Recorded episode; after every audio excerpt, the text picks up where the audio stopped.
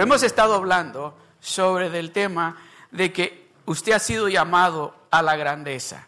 Y en este día vamos a estar hablando el camino a la grandeza. ¿Cómo usted puede caminar por ese camino hacia la grandeza? Porque déjeme decirle algo. Usted no fue diseñado por Dios para ser, no sé si es la palabra correcta, pero ha escuchado esa palabra que dice, ah, él, él o ella es un fracasado. Es un, ¿Ha esa expresión? Usted no fue diseñado para ser un fracasado. Usted fue diseñado por el Dios Todopoderoso para ser una persona, un hijo de Dios victorioso. Amén. Usted fue diseñado en el momento que Dios lo diseñó a usted. ¿Qué dice Jeremías 29:11? Porque yo sé los pensamientos que tengo acerca de vosotros, dice pensamientos de bien y no de mal, para daros, ¿qué dice? El futuro y la esperanza que estás esperando. Entonces, cuando Él está hablando de esa manera, nos está diciendo, yo los diseñé a ustedes para ser personas victoriosas. No los diseñé a ustedes para vivir fracasados. de eso vamos a estar hablando. ¿Cómo y qué es lo que usted tiene que hacer para usted poder entrar en ese camino a la grandeza. Para lo que Dios tiene para usted. Amén. ¿Qué es lo que usted le ha estado pidiendo a Dios? ¿Qué es lo que usted ha estado esperando que Dios le dé a usted?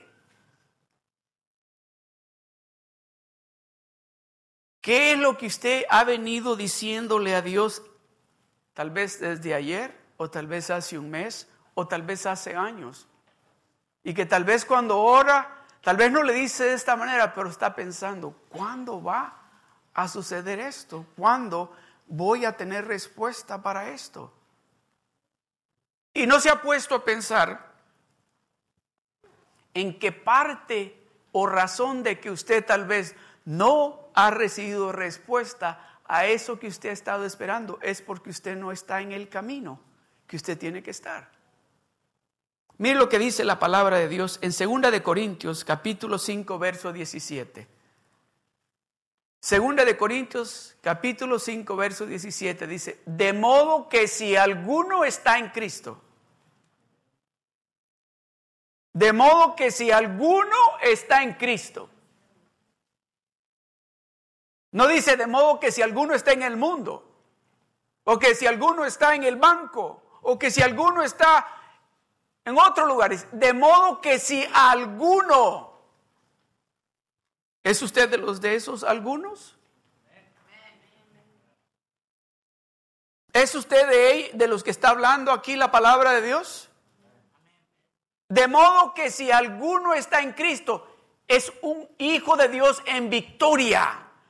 Es un hijo de Dios que aún en el medio de la dificultad tiene victoria. De modo que si alguno está en Cristo, ¿qué dice? Nueva criatura es. No dice, oiga bien, no dice, de modo que si alguno está en Cristo, nueva criatura será. No dice así, ¿verdad? Dice, de modo que si alguno está en Cristo, nueva criatura es. Es. Entonces, ¿a dónde está usted? ¿En quién está usted? ¿Está usted en Cristo? ¿Está usted en Cristo? Porque déjeme decirle, si usted está en Cristo, usted tiene que ser una nueva criatura. Y usted tiene, oiga bien, oiga bien, ¿cuántas veces usted ha ido a un, al dealer a comprar un carro nuevo y le quieren vender un carro viejo por nuevo? ¿Le ha pasado eso a usted? Ha ido al dealer a buscar un carro nuevo y le quieren vender un carro viejo.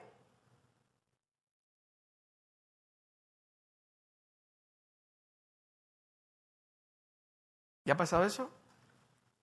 O ha ido al dealer y dice, no, el, el carro ese nuevo quiero yo. Y si le dicen, ya tiene, bueno, como lo hemos manejado aquí, ya tiene como unas 40 millas. No, yo quiero que tenga cero millas, decimos, ¿verdad?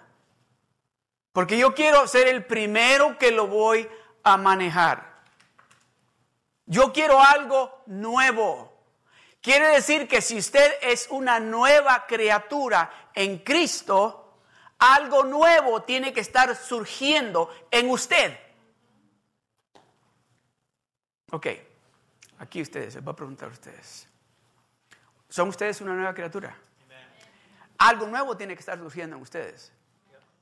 Algo nuevo tiene que estar. Y déjenme decirle algo. Lo nuevo es evidente. ¿Verdad? Rápido nos damos de cuenta que es nuevo. ¿Sí o no? Al instante nos damos de cuenta. Ay, hermana, qué bonita se le mira esa blusa. Es nueva, ¿verdad? Y muchas veces es nueva. Oh, es que no le quité el, precio todavía, disculpe. A mí me ha pasado eso. El otro día cargaba una corbata y y aquí a lo último le habían dejado y ni me fijé. Oh, ¿sabe por qué no me fijé? Ya sé por qué no me fijé. Porque le habían metido para adentro de la corbata. Y quizás cuando estaba allá donde andaba, se salió el, el, precio. Y me, dice, me dicen los hermanos, me dice, ¿nueva la corbata? Sí, le la compré. Sí, está bien bonita. Sí, le ya les dije dónde la compré.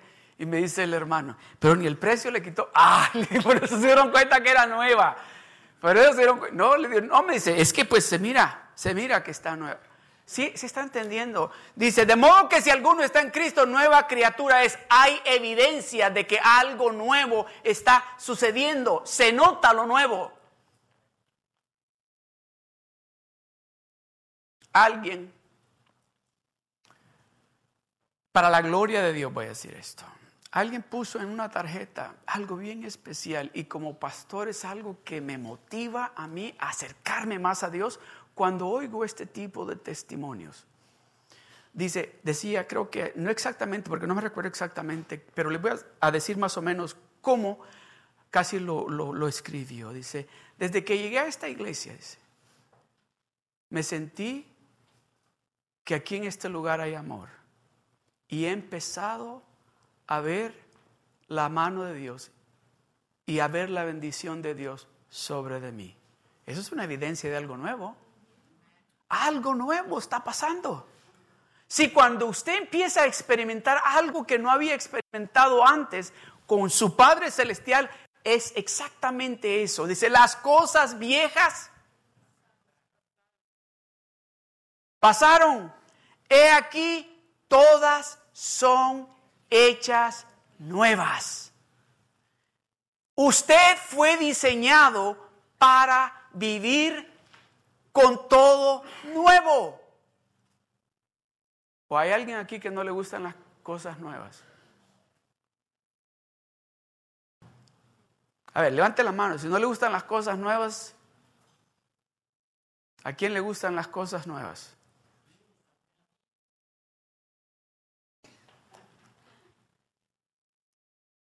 Les iba a contar algo, pero mejor no. Porque me regañan. Si no, se los contaba. Pero ¿verdad que a todos nos gustan las cosas nuevas? Para Navidad, para nuestro cumpleaños. ¿Se imagina que me llegaran con un par de zapatos viejos? ¿Qué cree que le voy a decir? Bueno, por lo menos les agradezco el hecho de que se hayan acordado de mí. No, le dicen, zapatos viejos.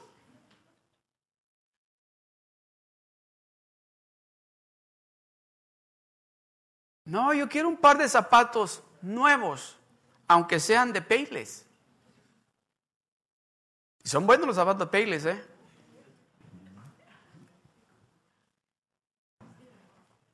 De modo que si alguno está en Cristo, nueva criatura es, las cosas viejas pasaron. He aquí, todas son hechas nuevas. Todas, no unas, todas son hechas nuevas.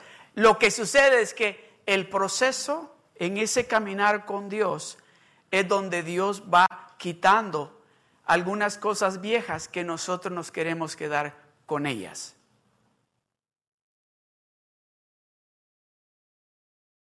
¿Sí o no? ¿Cuántos de ustedes son ¿Cuántos de ustedes son de los que compran un perfume y guardan la cajita del perfume?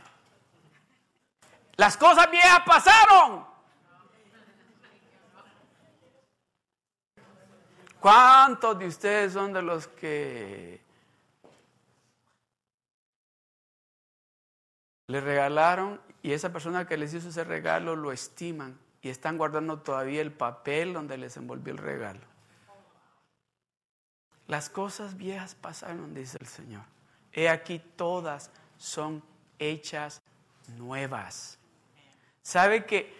Déjeme decirle algo.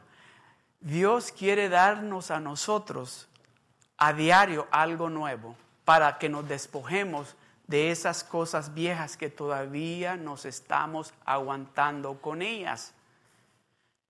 Y algunas personas dicen, ay, es que es, por, es, por, es sentimental el que me lo regaló. Bote ese pedazo de papel.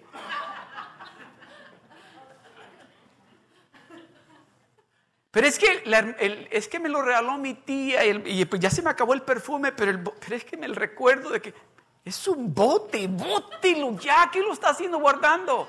Las cosas bien, déjeme decirle, my grandma, mi abuela era así, que cuando, cuando mi abuela,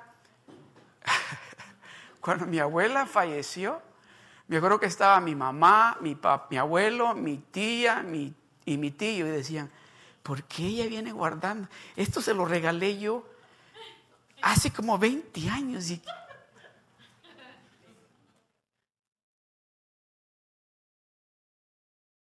Las cosas viejas pasaron, he aquí todas son. Le estoy dando esos ejemplos, ¿sabe por qué? Porque yo quiero que usted identifique dentro de usted de esas cosas que espiritualmente son viejas y usted no quiere deshacerse de ellas. ¿Quiere que le mencione unas cuantas o estamos bien así? ¿Está listo? ¿Cuántos de ustedes todavía hacen así? De vez en cuando. Sí, las cosas viejas pasaron. No, no, ya usted no puede estar bailando para el mundo. Ya usted no puede estar bailando para el mundo. Las cosas viejas pasaron. Ok, ¿están listos? Y, yo sé que me van a seguir queriendo después. Amén, amén.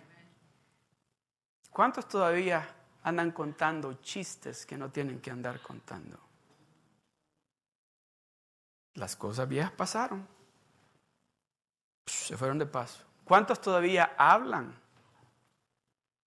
en la casa, con su familia, de la manera que hablaban cuando todavía no eran nueva criatura, cuando todavía no estaban en Cristo. ¿Quiere que me meta más en lo personal?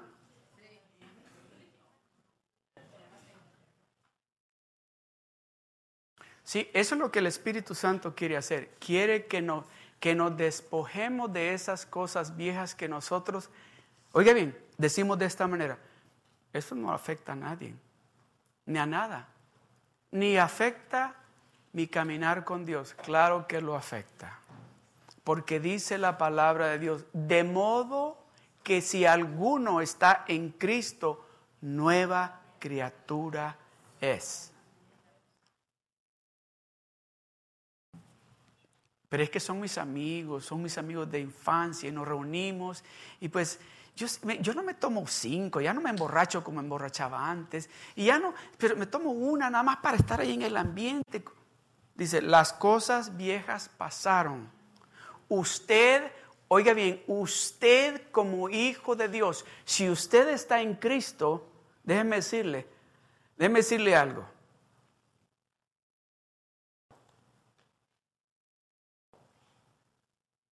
Alguien me dijo el otro día, pero es que mi familia necesita ver el amor de Dios en mí.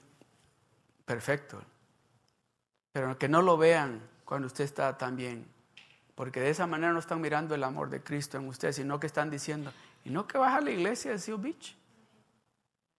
¿Y no que eres cristiano? Y dices que no, y mira cómo estás ahí. Y te vi cómo estaba mirando a mi prima.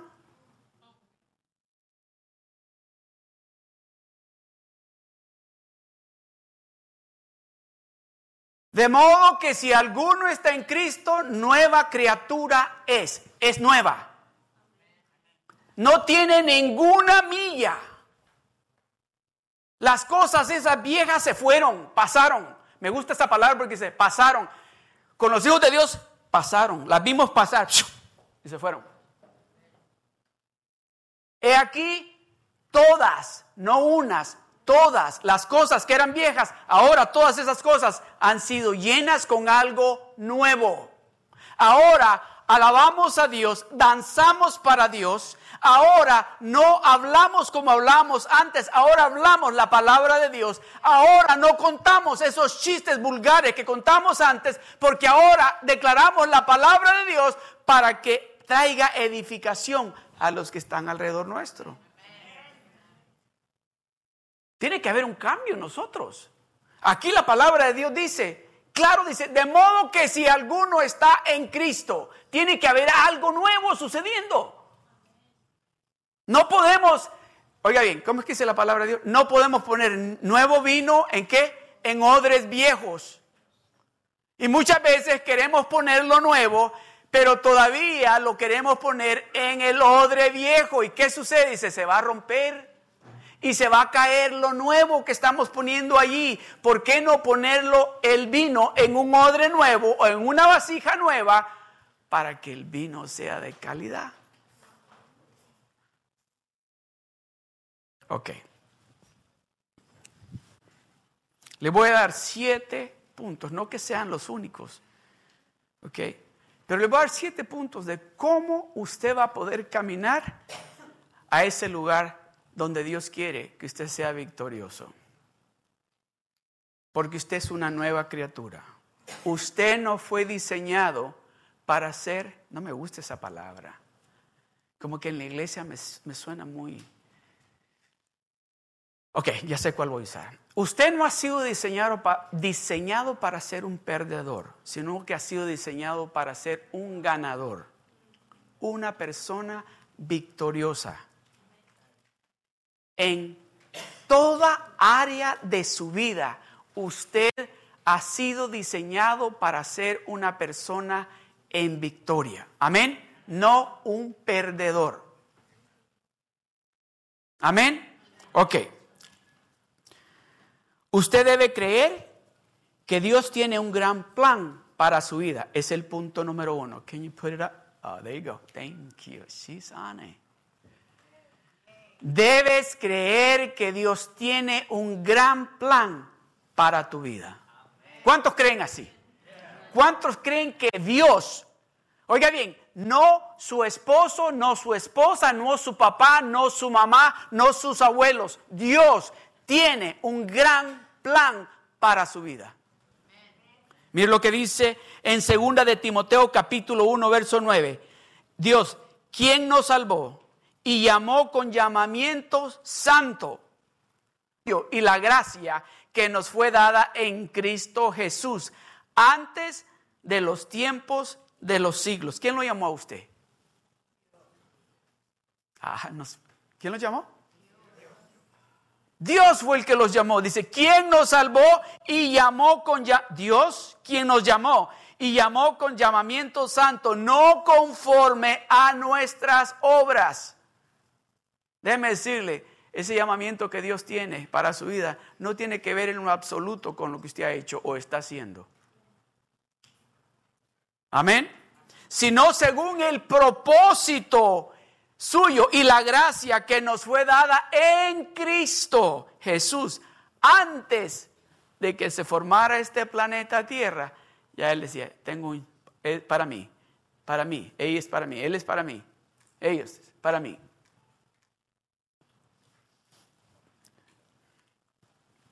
Efesios capítulo 2, verso 10 dice, porque somos hechura suya, creados en Cristo Jesús, para buenas obras. ¿Para qué ha sido usted creado en Cristo Jesús? Las cuales Dios preparó. ¿Quién las preparó esas buenas obras? De antemano. ¿Para qué dice? Para que usted y yo anduviésemos en ello. Déjeme decirle, Dios tiene un gran plan para usted. Amén. Con la palabra de Dios le estoy enseñando que el deseo de Dios para usted es que usted sea una persona victoriosa. Una persona de que, oiga bien, ¿se recuerdan ustedes lo que le dijo David a Saúl cuando fue y le cortó parte de su manto? ¿Se recuerdan? ¿Se recuerdan que le dijo, ahí estuve, le dijo, ahí estuve, pero yo no voy a lastimar al ungido de Dios. Sí, él sabía, a él lo eligió Dios y yo no puedo tocar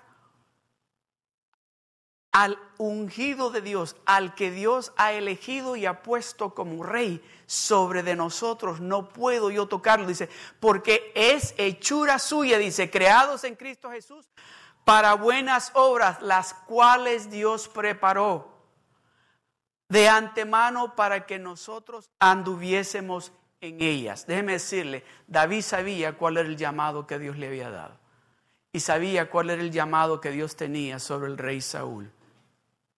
¿Usted sabe cuál es el llamado que Dios tiene sobre de usted? ¿Usted sabe cuál es el trabajo que Dios le ha encomendado a usted tal vez en este momento como esposo, como padre, como esposa, como madre, como hijo o en el ministerio donde usted está ministrando? ¿Usted sabe qué es lo que Dios le ha encomendado que haga? ¿Usted sabe que no es el plan suyo, sino que es el plan que Dios tiene para usted? ¿Le ha dicho usted a Dios, bueno, no, esto no lo quiero hacer yo, que los hagan los hermanos? O tal vez le ha dicho usted en la casa a Dios, no, esto que lo haga ella, yo no. O que lo haga él, yo no lo voy a hacer. Déjeme decirle, dice, las cuales Dios preparó de antemano para que anduviésemos en ellas. Vamos al punto número dos. Perdón, antes del punto número dos. ¿Se recuerdan en Juan capítulo 11, verso 40? Donde Jesús le dijo a Marta, no te he dicho que si crees verás la gloria de Dios. No te he dicho que ese plan que yo tengo para ti, si tú crees, tú vas a ver la gloria de Dios. ¿Cuántos lo creen así? Que ese plan que Dios tiene para usted y que Dios le está diciendo que es un plan grande, si usted le cree a Dios, usted va a ver y a experimentar la gloria de Dios en su vida. ¿En qué momento está usted en este momento? ¿Está usted ya en el camino o está entrando en el camino o hay que ayudarle a que entre en el camino? ¿A dónde está usted?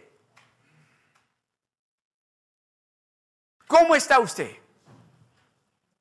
Porque él dice, dice, Jesús le dijo, no te he dicho que si crees, creer es la, la llave, ¿verdad? Verás la gloria de Dios. ¿Cuántos quieren ver la gloria de Dios? ¿Cuántos están a la expectativa de lo que Dios va a hacer por cada uno de nosotros? Amén.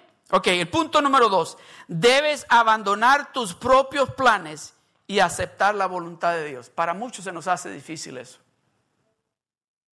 Porque decimos, ay, pero es que lo de Dios es muy complicado, yo puedo resolverlo rápido. Dice, debemos aceptar los planes de Dios y aceptar la voluntad de Dios para nuestras vidas. Muchas veces nosotros andamos buscando algo que Dios quiere ya y tiene listo para nosotros, pero nosotros lo andamos buscando en otro lugar, en otro lado o en otras cosas. Y Dios dice, ya yo tengo algo para ti. Todo lo que tú tienes que hacer es alinearte a la voluntad de lo que yo te estoy diciendo que hagas y eso va a venir a ti. Proverbios capítulo 19, el verso 21 dice, muchos pensamientos hay en el corazón del hombre, mas el consejo de Jehová permanecerá. O sea, muchos planes hay en nuestro corazón de lo que queremos hacer y de lo que planeamos hacer, pero dice, dice, el consejo de Jehová es el que permanece. O sea que si usted tiene planes de hacer algo, Tal vez está pensando en un negocio, tal vez está pensando cambiar de trabajo, tal vez está pensando en casarse, pero ¿le ha consultado a Dios? ¿Le ha preguntado a Dios? O tal vez está pensando comprar casa o comprar un carro o algo. Le ha consultado a Dios. Porque déjeme decirle, Dios le va a dar el consejo perfecto para usted. Amén. Mateo 16, 25. Dice, porque todo el que quiere salvar su vida, la perderá. Y todo el que pierda su vida por causa de mí, ¿qué dice? ¿Qué nos está diciendo? Tenemos que dejar a Dios que sea Él el que nos guíe. Dejarlo a Él y creerle a Él. Estoy hablando con hijos de Dios, ¿verdad? Estoy hablando con aquellos que escuchan a Dios, que son obedientes a lo que Dios les está diciendo que hagan. Cuando escuchan a Dios, la victoria va a llegar. Amén. Punto número tres. Debes continuar de reconocer que tu dependencia en Dios es absoluta. En otras palabras, darse de cuenta, yo necesito a Dios para todo y para lo que sea. Yo tengo que llegar a ser codependiente de Dios en todo, como hijo, como padre, como esposa, como hermano, como empleado, como dueño de negocio. Tengo que depender de Dios. Necesito yo depender. ¿Hay alguien aquí que no necesita depender de Dios? O tal vez hay alguien aquí que necesita solo depender de Dios cuando está enfermo. O cuando se quedó sin trabajo. O cuando alguna situación en la familia no está bien. Déjeme decirle, Dios nos dice en Mateo 6:33, ¿qué dice? Dice, buscad primeramente el reino de Dios y su justicia. Y todas las demás cosas serán añadidas. Entonces Él no está diciendo, si ustedes aprenden a ser codependientes de mí para todo, esas cosas que ustedes andan buscando o que los gentiles andan buscando, gentiles, digo, los que no, los que no me conocen, que andan buscando allá afuera, yo se los voy a dar a ustedes. No quiere decir, oiga bien, no vaya a decir esto, que yo dije eso. No, vaya, no quiere decir de que usted va a llegar a la cocina y va a decir, ay Señor, yo quiero una tacita de café. Padre, ilumíname, dirígeme. No, no, no, no, no vamos a ser extremistas. ¿Ok? No. No quiere decir que va a llegar y decir, Señor, yo quiero unos tacos. Va a empezar a orar por eso. No, no, no, no, no. Estamos hablando de esas cosas que usted sabe de que por mucho tiempo usted ha estado tomando decisiones y al final se ha encontrado con problemas o dificultades. A eso se refiere, de que aprendamos a depender de Él de tal manera que cuando lleguen esos momentos que no digamos, oh sí, yo sé, ya sé a dónde tengo que ir, no, que nos arrodillemos y que clamemos para que Él nos hable. Amén. Salmo 60, verso 12 dice, en Dios dice, haremos proezas y Él hollará a nuestros enemigos. Cuando nosotros venimos a depender de Él de esa manera, Dios pelea por usted. Dios pelea por usted. En Dios haremos proezas. Con Dios nosotros vamos a hacer cosas grandes. Cosas grandes. Amén. Y, y, Él dice, y no usted, Dios dice, va a destruir al enemigo, aquel que quiere y que ha estado interrumpiendo lo que Dios ha querido hacer para usted y a través de usted. Amén. Juan capítulo 15, verso 5 dice. Juan capítulo 15, verso 5 dice, por, ah, aleluya, yo soy la vid, vosotros los pámpanos. El que permanece en mí y yo en él, este lleva, ¿qué dice? Leamos todos juntos esa última parte. Porque separados de mí, nada podéis hacer porque separados de Dios nada podemos hacer. porque separados de Dios, nada, oiga bien, esa palabra significa nada. Separados de Dios, nada podemos hacer. Absolutamente nada. Amén. Punto número cuatro. Debes alinear tus palabras y acciones al plan de Dios. Muy importante. Muy importante que nuestras palabras estén alineadas a lo que Dios le está diciendo a usted.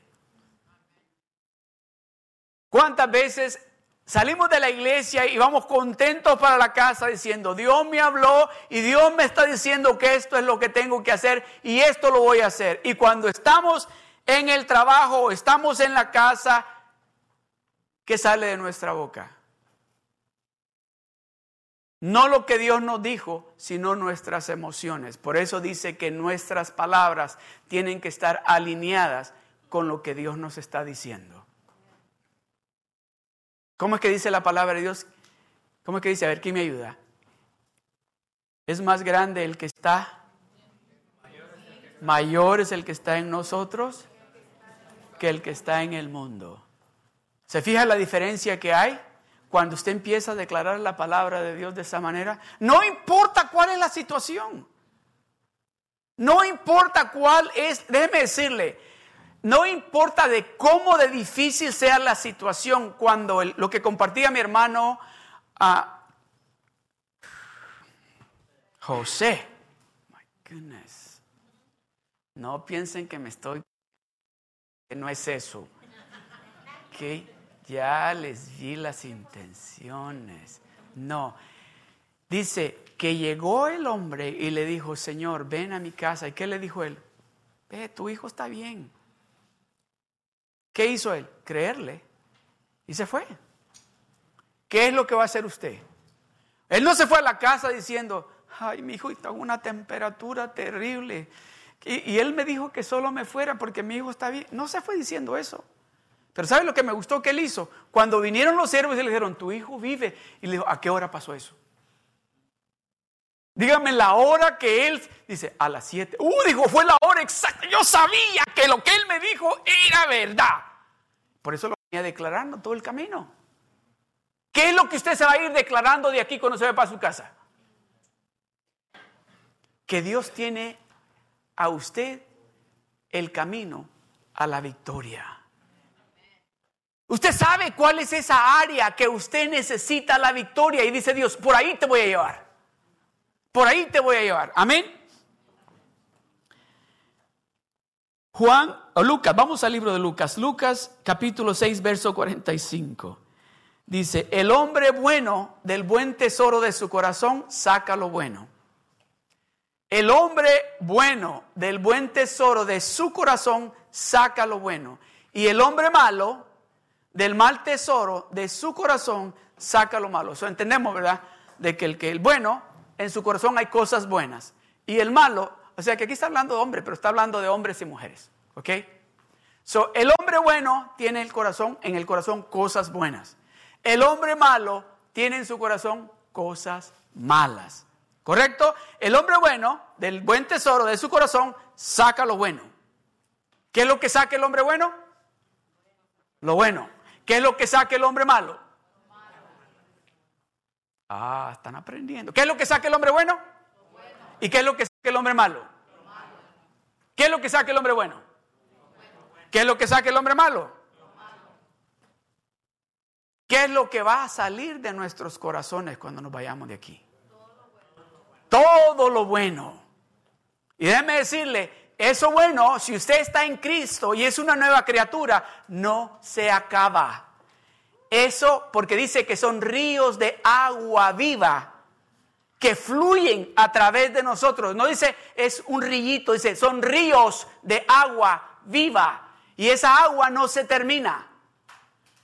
Si usted es una nueva criatura y usted está en Cristo, es, van a ser ríos de agua viva que van a fluir a través de usted.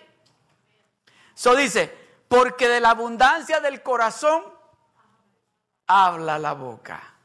Porque de la abundancia del corazón habla la boca. Ok, iba a decirles, pero mejor no les digo eso. Ah, le gustan las novelas, ¿verdad? ¿A quién le gustan las novelas? Ok.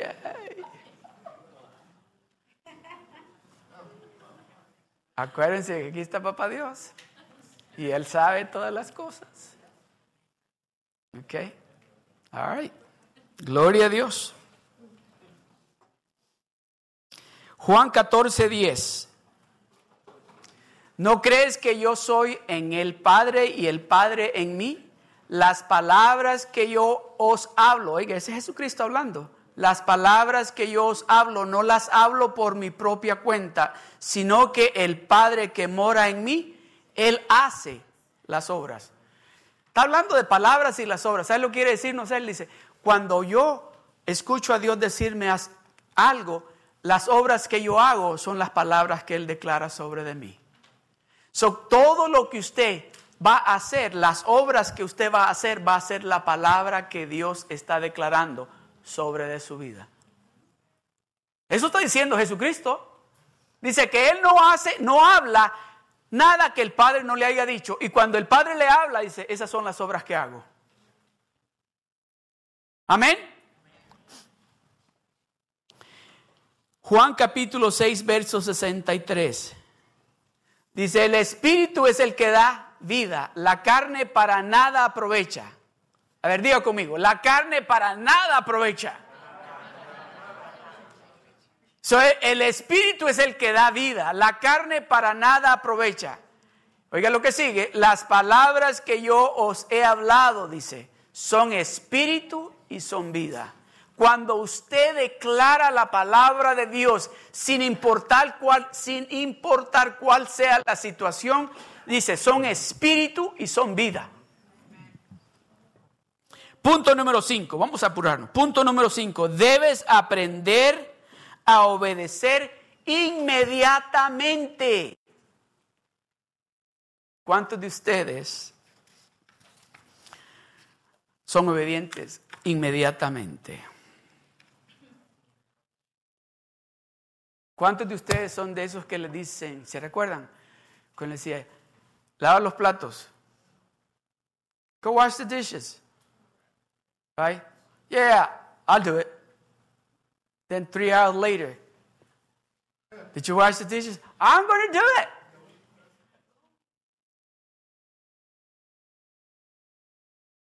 Go clean your room. It's clean. I already did it. Oh.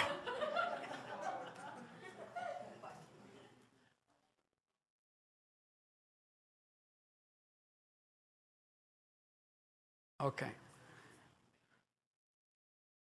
Yo, yo déjeme decirle, yo soy bien ordenado. Oh, ah, ah, déjeme decirle, no, yo soy bien ordenado.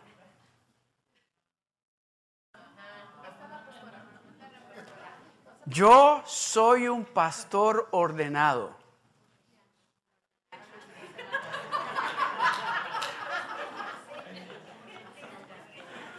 ¿Ok? ¿Ok? ¿Estamos de acuerdo? Ok. So dejémoslo ahí. Dejémoslo ahí. So debes ay, aprender a obedecer inmediatamente. Aconteció, dice en el libro de Génesis capítulo 22, el verso 1 al 3. Dice, aconteció después de estas cosas que probó Dios a Abraham y le dijo, Abraham, y él respondió, heme aquí. Es el verso que sigue, por favor. Y dijo, toma ahora tu hijo, tu único, Isaac, a quien amas. Ay, Señor, ¿por qué haces eso? Dice como, como, es como Dios, voy a probarlo a ver si es cierto que va a ser obediente. Y déjeme decirle, Dios va a hacer lo mismo con usted y conmigo. Dios va a venir de una manera u otra y nos va a decir, lo único que tienes, lo que tú amas, lo que estás cuidando, dámelo a mí. Eso que tú no quieres dárselo a nadie, eso que tú lo estás cuidando porque lo amas y es para ti y dices, esto va a ser para mi futuro, esto va a ser para mi retiro, dice, dámelo a mí. Y dijo, toma ahora tu hijo, tu único, Isaac. ¿Qué le está diciendo eso? Yo sé que tienes otro hijo, pero yo quiero que me des a Isaac. Oh, el Espíritu Santo está hablando en este momento. Deje, deje que el Espíritu Santo le hable.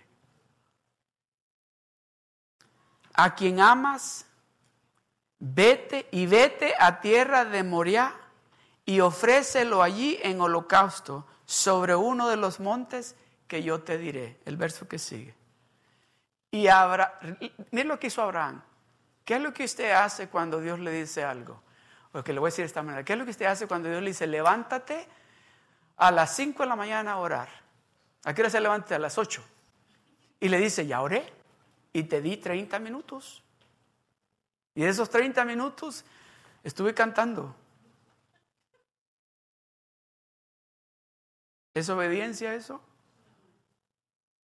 Dice, y Abraham, oiga bien, esto que Abraham estaba a punto de hacer, era para que Abraham o para que el pastor Frank dijera, bueno, vamos a esperarnos tal vez hasta el siguiente domingo, a ver si me, tal vez me dice que mejor no sacrifique a mi hijo. Pues Dios, si yo empiezo a orar y tal vez Dios dice, no, pues no me, no me des eso, pues dame otra cosa. Oh, no. Abraham inmediatamente. Y Abraham se levantó muy de mañana y enalbardó su asno y tomó consigo dos siervos suyos y a Isaac su hijo y cortó leña para el holocausto y se levantó y fue al lugar, ¿qué dice? Esa es obediencia. Inmediata. Cuando Dios le está diciendo algo, no espere a que le vuelva a decir, actúe inmediatamente. Si Dios le está diciendo que tiene que haber un cambio en su vida, actúe, porque Dios sabe lo que Él tiene para usted. Dios hasta cierto punto está dependiendo de que usted sea obediente para bendecirlo a usted.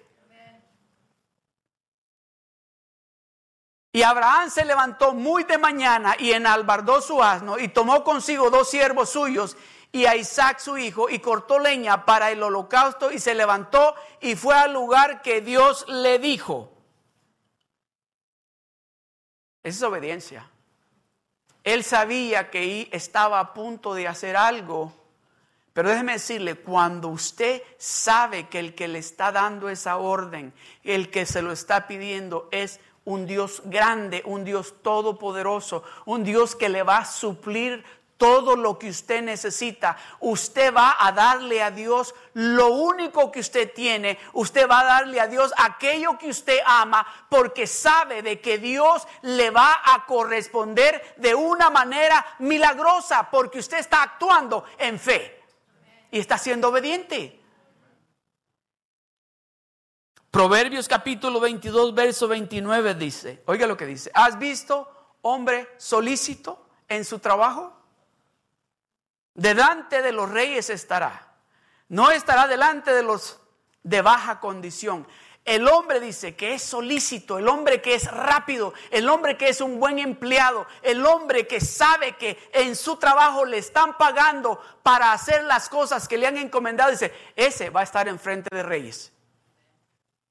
No va a estar parado, dice, en, frente de gente de baja condición. Va a estar en frente de reyes. ¿Por qué? Porque él sabe que en ese trabajo él no lo está haciendo para su empleado, lo está haciendo para Dios. Eso dice, hay que ser obedientes inmediatamente. No hay que esperar. ¿Usted quiere ser bendecido en su trabajo? Sea solícito, sea rápido Haga lo que le están diciendo que haga, no reniegue. Oh, no se ponga a murmurar. Haga, porque déjeme decirle, esta es una garantía que Dios nos está dando a nosotros, sus hijos. Y nos está diciendo, ¿has visto tú alguna vez a un hombre que es obediente a hacer lo que le están diciendo que lo haga y lo hace en el tiempo que le están diciendo que lo haga. ¿Lo has visto tú a dónde está él? Ese es el que promueven en el trabajo. Ese es el que rápidamente llega a ser jefe.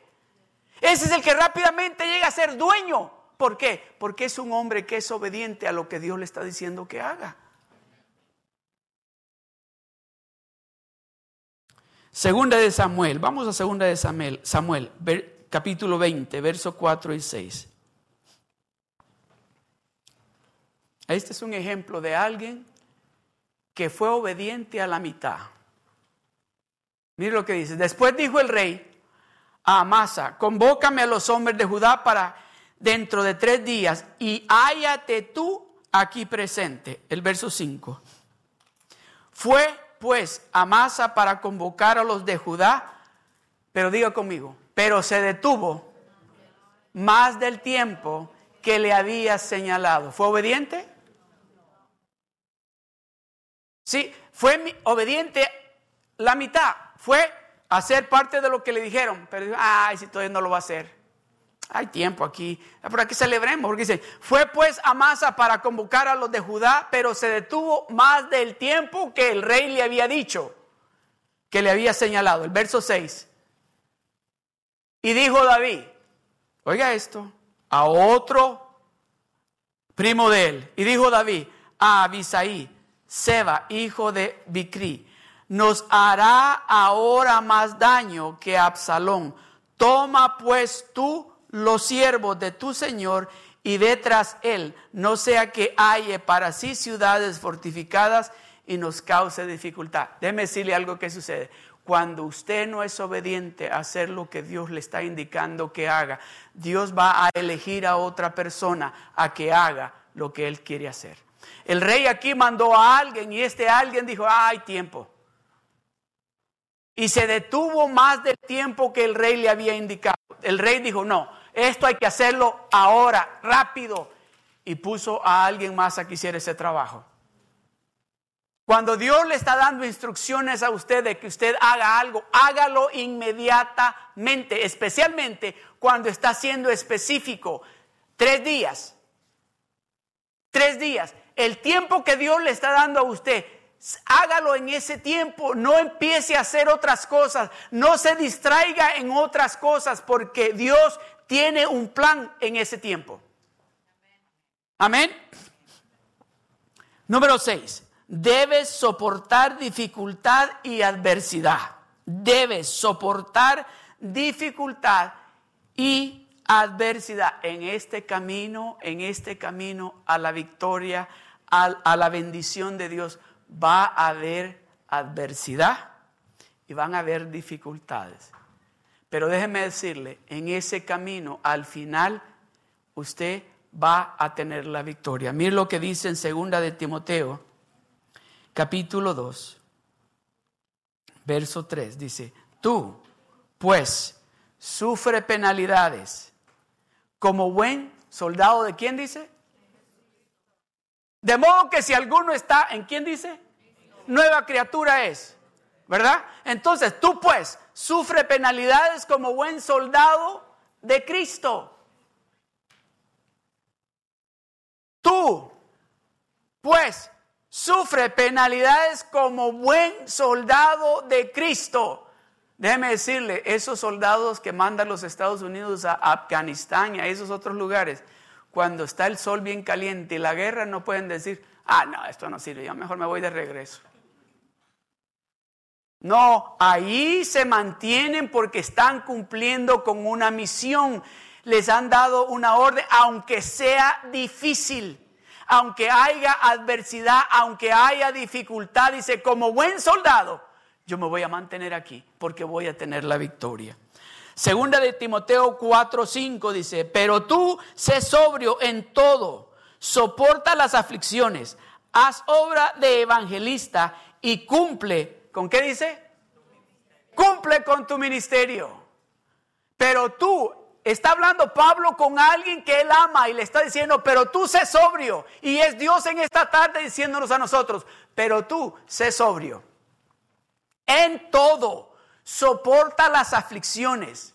Soporta que te miren mal, soporta que no te saluden, soporta que hablen de ti, soporta las aflicciones, haz obra. Señor, me están atacando y me dice que sea evangelista, haz obra de evangelista. Cumple con ese ministerio que yo te he otorgado. Amén. Hebreos capítulo 10, verso 35 al 36 dice, no perdáis pues vuestra confianza, que tiene grande galardón, porque os es necesaria la paciencia para que habiendo hecho la voluntad de Dios, obtengáis la promesa. Esa promesa que Dios le ha hecho a usted. Eso que Dios le ha dicho a usted. Dice, hay que tener paciencia. Amén. Can you put it up? Hebreos 10, 35, 36. No perdáis pues vuestra confianza, que tiene, dice, grande galardón, porque os es necesaria la paciencia para que habiendo hecho la voluntad de Dios, obtengáis la promesa. Hebreos capítulo 6, verso 12. A fin de que no os hagáis perezosos.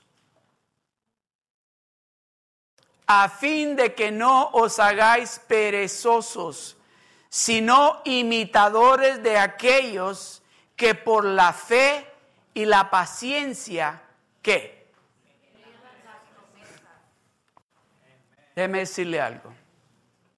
Hacia donde Dios nos lleva, hacia donde Dios nos lleva, si usted en este día, oiga bien lo que le voy a decir esto, si usted, si se ha acostumbrado a un servicio, a un servicio por semana, yo quiero decirle algo, a donde Dios nos lleva, no va a ser un servicio por semana.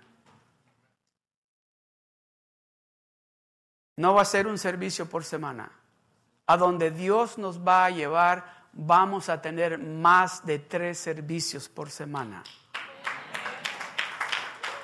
Dios nos está preparando, dice, a fin, porque déjeme decirle, Dios no se lleva con los perezosos. Dios no quiere caminar con los perezosos. Dice, a fin de que no os hagáis perezosos, sino imitadores de aquellos que por la fe y la paciencia heredan las promesas. A donde Dios nos lleva vamos a tener servicio para jóvenes, servicio para damas, servicio para caballeros y nuestro servicio normal. Déjeme decirle, todos vamos a estar envueltos en los ministerios allí. Todos nosotros, Dios nos está preparando porque Él sabe que va a necesitar de cada uno de nosotros. En el ministerio de niños, en el ministerio de jóvenes, en el ministerio de los adultos, de las damas, de los caballeros, en el ministerio de cuidado pastoral, en el ministerio de ir a la cárcel, en el ministerio de ir al hospital, en el ministerio de ayudar a los homeless, en el ministerio de todo eso. Dios nos está preparando y nos dice, no puedo tratar con perezosos, porque esto hay que trabajar para el reino de Dios. Ok, con esto voy a concluir. Debes obedecer los dos grandes mandamientos. Debes obedecer los dos grandes mandamientos. Mateo 22, del verso 37 al 40. Jesús le dijo, Amarás al Señor tu Dios con todo tu corazón y con toda tu alma y con toda tu mente. Dios lo quiere todo. Jesús le dijo, amarás al Señor tu Dios con todo tu corazón y con toda tu alma y con toda tu mente. Dios quiere todo porque Él ha dado todo por usted. San Juan 3:16 dice, porque de tal manera amó Dios al mundo para que todo aquel que en él crea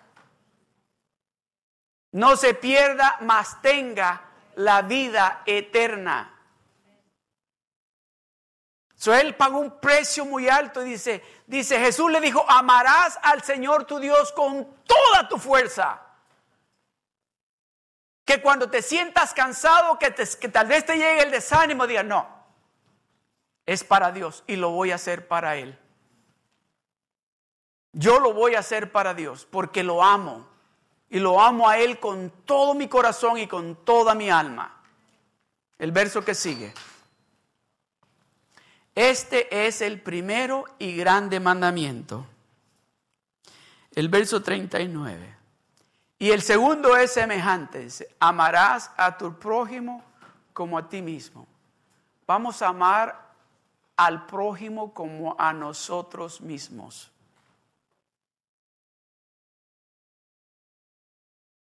A donde Dios nos lleva, al lugar que Dios nos va a llevar, Dios va a llevar personas a la iglesia allí que tal vez no vamos a querer acercarnos a ellos. Tal vez porque van a llegar oliendo tal vez no bien, o tal vez por la forma como se visten, o tal vez por la forma como hablan. Pero Dios nos está diciendo, los estoy preparando porque voy a llevar familias, voy a llevar personas allí, a la iglesia, de que ustedes tienen que amarlos como ustedes se aman.